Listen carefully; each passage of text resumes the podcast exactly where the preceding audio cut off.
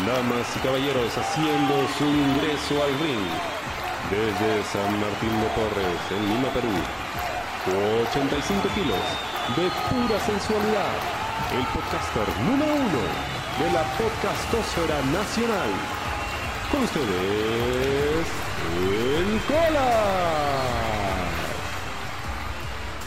Bien, se acaba el año y tenía pensado hacer un post en Instagram con la que consideraba mi mejor lucha del año en términos de la lucha peruana. ¿ok? Es que acá no entra WWE, AEW, New Japan, nada de eso. Lucha peruana. Que bueno, para el 2022 solo incluye a gladiadores y a generación lucha libre. Lamentablemente no hemos tenido otras empresas haciendo shows. Creo que hubiera sido bueno. Pero bueno, la situación supongo no lo permite. Entonces, tengo que hacer algunas salvedades. Y, este es el por qué decidí hacerlo en un mini episodio del podcast en lugar de un post. Porque sabía que si lo publicaba como un post, probablemente eh, no iba a poder explicar las razones por las que he escogido tal o cual lucha. Segundo, es, es un tema muy personal. Porque qué cosa es la mejor lucha, ¿no? Es la, que tiene la mejor historia, es la que tiene el mejor despliegue técnico de lucha, es la que es más memorable, es la que es más entretenida, es la que tiene mejor reacción del público. ¿Qué cosa es la mejor lucha? Es todo muy subjetivo. Ahora, también es un poco complicado porque solo hemos tenido dos empresas y una de ellas, GLL, solo hizo un show en todo el año, ¿no? Gladiadores ha sido mucho más constante. Ellos estarían llegando a 12 shows en 2022 y es de hecho bastante dar las circunstancias, ¿no? El costo de la entrada, el tema económico, el tema político y en fin, tantas cosas que, se le han puesto en contra.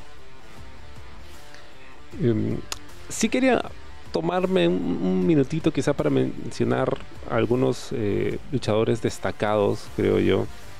Eh, me preguntaban por ahí por, redes si esto iba a ser una especie de premiación. No, no, ¿qué premiación? ¿Qué, cosa le voy a dar? Ahorita lo único que tengo aquí para darles es, no sé, que vitamina B que estoy tomando, nada más. Ah, no, no, no, no premios, o sea, no, nada de eso, ¿no? Em, sería chévere, ¿no? Que hubiese algún tipo de, no sé, salón de la fama de la lucha peruana y de cierta forma rescatar un poco de la historia del, deporte aquí en el Perú. Lamentablemente no hay, no hay nada de eso y muy difícil, ¿no? Porque tendrían que ponerse de acuerdo todos y ah, olvídate, eso nunca va a pasar.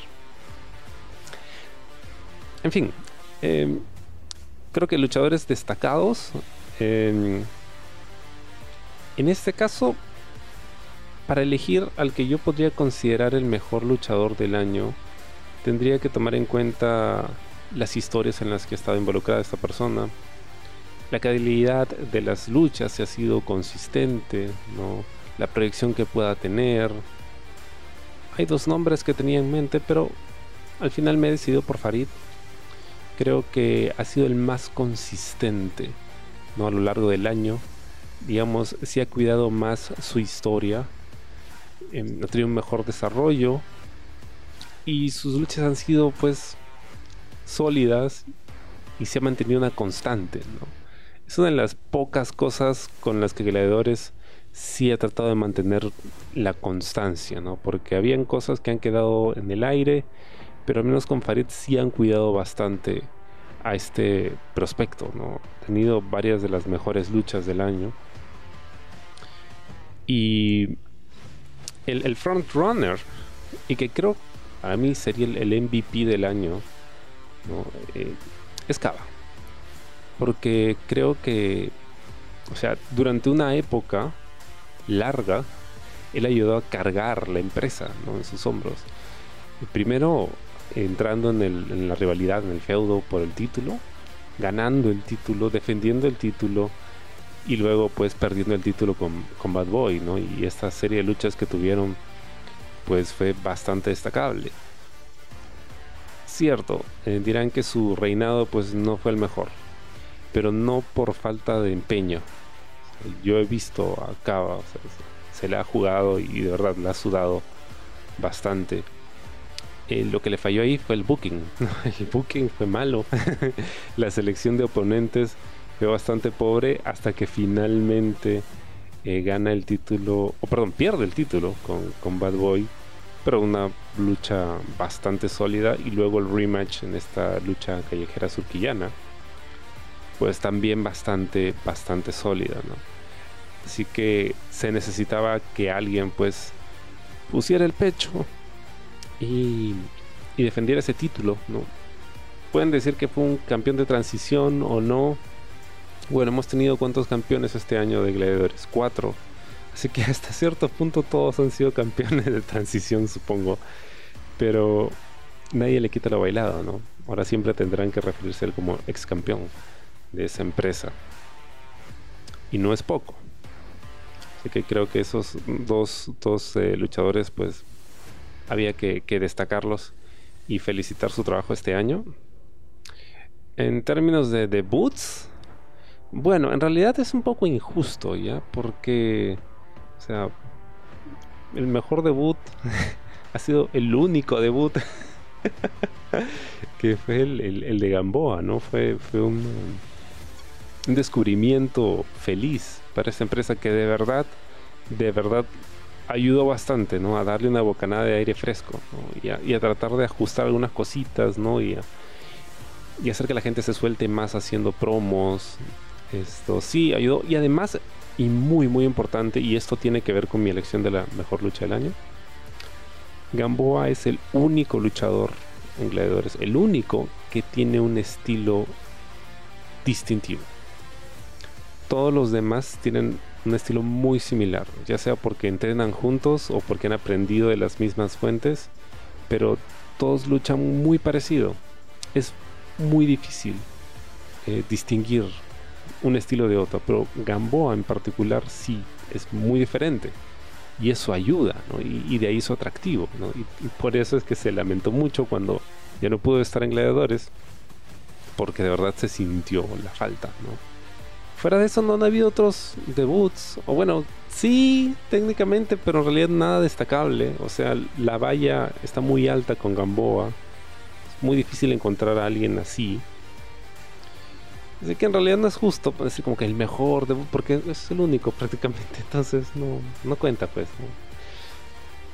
Pero, pero, estaba pensando, ¿quién más ha debutado este año en la lucha libre que yo diga, wow, eso estuvo muy chévere, eso estuvo distinto y, y eso es algo memorable? Ya lo voy a mencionar más adelante, porque tiene que ver nuevamente con mi elección de la mejor lucha del año.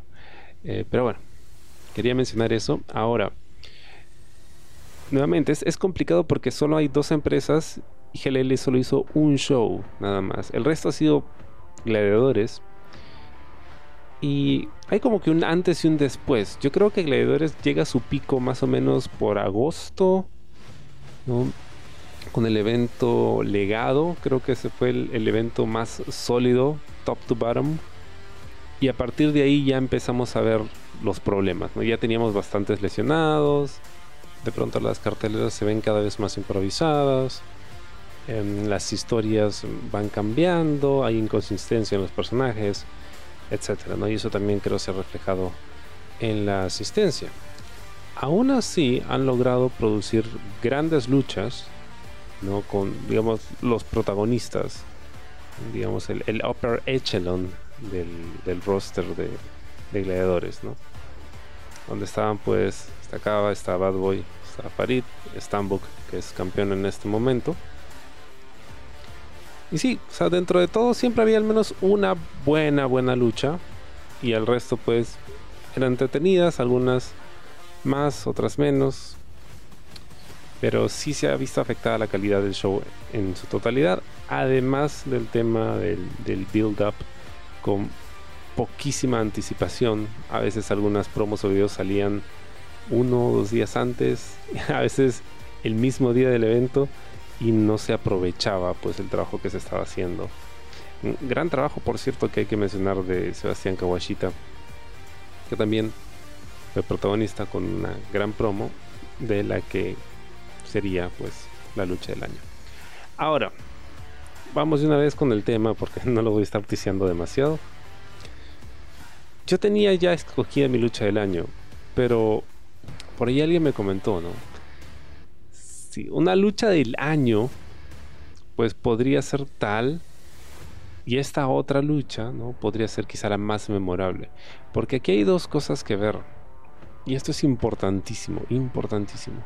Le preguntaba a un amigo, oye, ¿cuál es tu lucha del año? He estado preguntando a varias personas. Lo dicen en redes también, ¿no? ¿Cuál es la lucha del año? Y el pata me dice, te juro que no me acuerdo de ninguna lucha. y a mí me pasó exactamente lo mismo. Sobre todo con, con gladiadores. No podía recordar una lucha que se hubiese destacado necesariamente sobre otras. O sea, donde, digamos, hubiese mucha diferencia. Eso está bien y está mal. ¿Por qué? Está bien porque quiere decir que la calidad, al menos de los main events, ha sido relativamente consistente durante todo el año, ¿no? Al punto en que, pues, siempre tienes una buena lucha, como dije. Entonces, ¿cómo escoges una, ¿no? Entre tantas. Pero es malo porque si bien son buenas luchas, no se distinguen unas de otras. O sea, no sabes, o sea, qué hay de distinto entre una y otra salvo a los que están luchando. Pero como los estilos también son muy similares, entonces no hay nada que las distinga. Entonces se ha vuelto como que plano. Es bueno, pero es plano. Y finalmente la única lucha que, que se distingue de toda esta saga es la tercera entrega de la rivalidad entre Cava y Bad Boy Jr., la lucha callejera surquillana. Esta sería, en términos generales, la mejor lucha del año. ¿Por qué? Porque si bien Bad Boy Jr. no ha sido un campeón carismático, es un buen técnico. Y Cava tenía el momentum. Bueno, tenía entre comillas el momentum de haber ganado el campeonato y de haber sido, digamos, el, favorito del público cuando lo ganó. Porque esta rivalidad con Bad Boy Jr., digamos, llega a su evolución luego de una mala racha de defensas titulares. Cada una peor que la anterior. Entonces, el momentum que tenía Cava como campeón iba disminuyendo con cada show hasta que finalmente como que levanta un poco con esta rivalidad con, con Bad Boy Jr.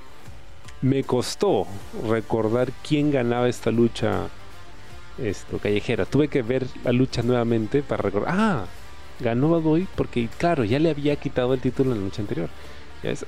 los recuerdos están difusos. Pero bueno, ¿qué es lo que le hace la mejor lucha?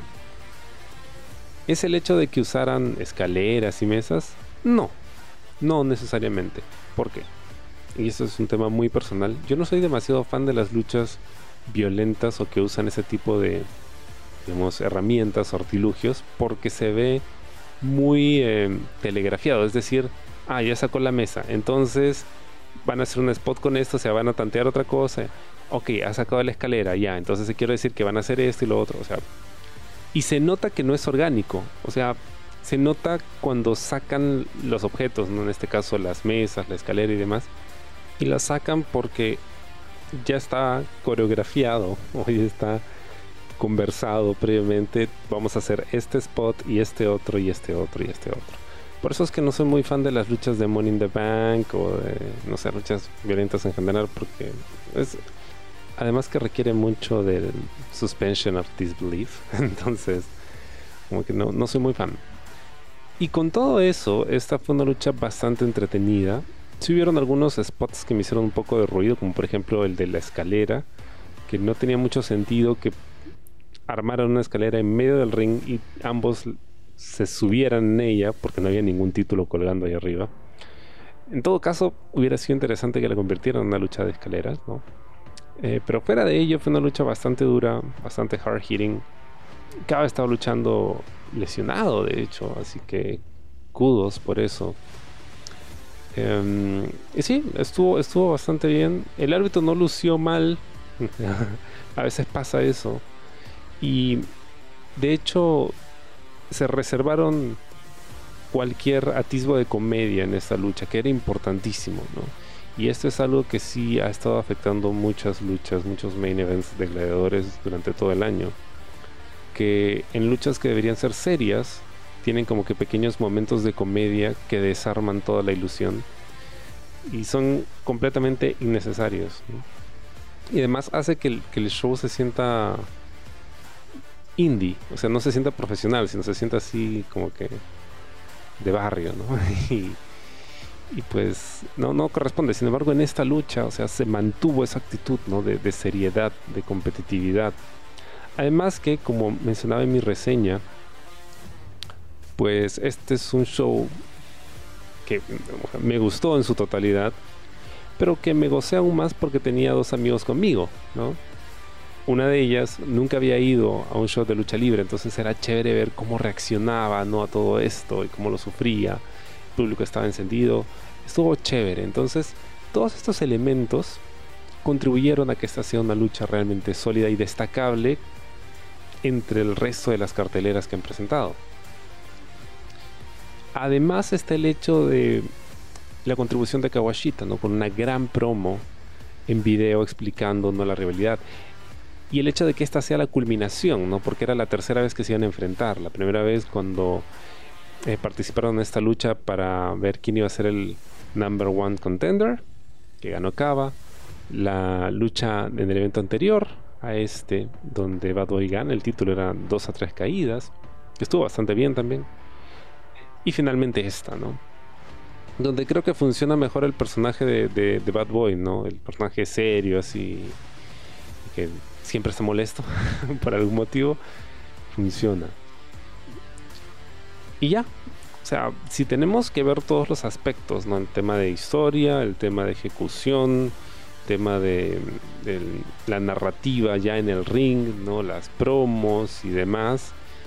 Y el hecho de que era una culminación de una historia bastante larga que se estaba contando con Cava y Bad Boy Jr., sí, podríamos decir que esta es la mejor lucha del año. Ahora, es la mejor lucha del año con todos estos aspectos técnicos. Pero, pero, en mi corazón, para mí, mi lucha,